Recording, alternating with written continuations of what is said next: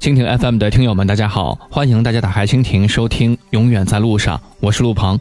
如果您喜欢我的节目，可以在蜻蜓当中点击收藏，就可以想听就听；或者呢，在新浪微博当中搜索主播陆鹏，在微博中你也可以分享你的旅游故事。今天在节目当中和大家说一说日照这个城市。日照市是山东省的一个地级市，一座新兴的沿海的港口城市，位于中国大陆沿海的中部，山东的东南部，黄海之滨，是山东半岛的南翼。东临黄海，与日本、韩国是隔海相望；西靠沂蒙山，北连本省的青岛、潍坊，南接江苏省连云港，地处温带，属于典型的暖温带温润季风区大陆性气候，四季分明，冷热季和干湿季的区别呢非常的明显。今天就来说一说去日照该怎么玩。第一站，第三海水浴场。第三海水浴场呢，也叫做山海天浴场，位于日照市区的东北部沿海，是日照的主要海滨沙滩之一。相比万平口海水浴场，也就是第二海水浴场，这里的海浪呢是更为的平稳。夏季的时候来这里游泳的人非常的多。第三海水浴场的沙滩呢很宽阔，而且呢沙面平缓，有海水的地方呢沙质还算是比较细的。即使不下海游泳，脱了鞋趟水走一走也很惬意。你还会见到不少来拍婚纱照的一些新人。想吃海鲜，浴场一带有很多的海鲜大排档。旅游季节的时候呢，一到晚上就非常的热闹。看完海来吃顿海鲜还是非常不错的。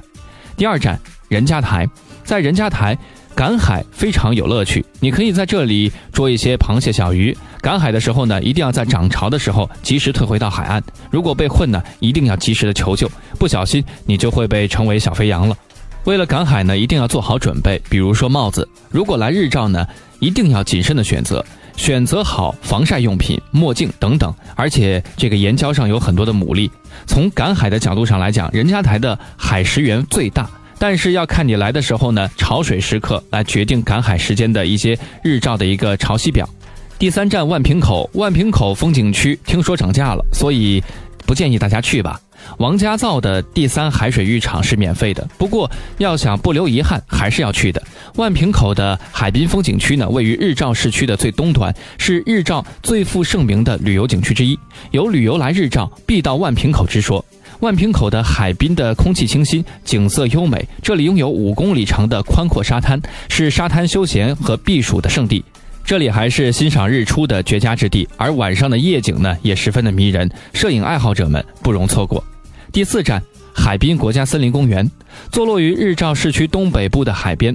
这里既拥有环境优美的森林与湿地，又坐落着称得上是日照最好的沙滩。在这里，你可以漫步于海边森林，呼吸纯净空气；或者呢，是去沙滩上享受阳光和海风，还可以找一家餐馆品尝一下美味的海鲜。而晚上呢，则可以住在公园里的宾馆，等待次日去海边欣赏美丽的日出。公园东部的海滩是吸引很多人来的理由。这里的沙滩细软，海水清澈，而且呢远离城市的喧嚣，算得上是日照最好的沙滩浴场了。第五站，灯塔风景区。灯塔风景区位于日照东部海滨，东面是碧波万顷、一望无际的黄海，北面呢则是与万平口风景区相连。灯塔风景区是日照比较老牌的地标性的景点了。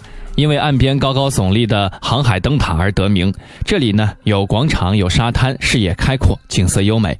第六站太公岛，太公岛位于日照山海天旅游度假区苗家村太公文化度假村东面的海域，与第三海水浴场是隔海相望。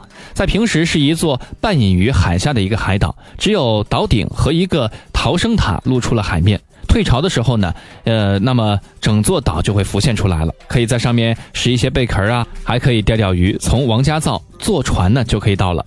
第七站桃花岛，桃花岛的俗名呢叫做桃活兰，位于黄海之滨，太公山下，是日照市内的一个主要旅游景点了。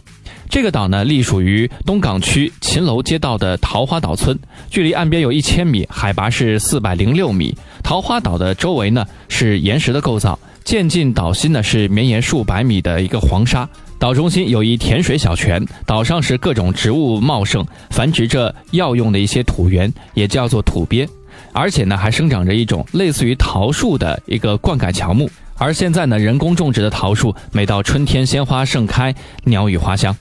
第八，示范赛基地。景点位于山东省日照市东部沿海，是日照奥林匹克水上公园的组成部分之一。在这里举办过多次全国乃至世界级的帆船锦标赛，水上的一些项目比赛，比如从零四年到现在，每年的全国帆船帆板的锦标赛，零五年、零六年的世界帆船锦标赛，零九年十一届全运会水上项目的比赛等等。第九站，水上运动基地。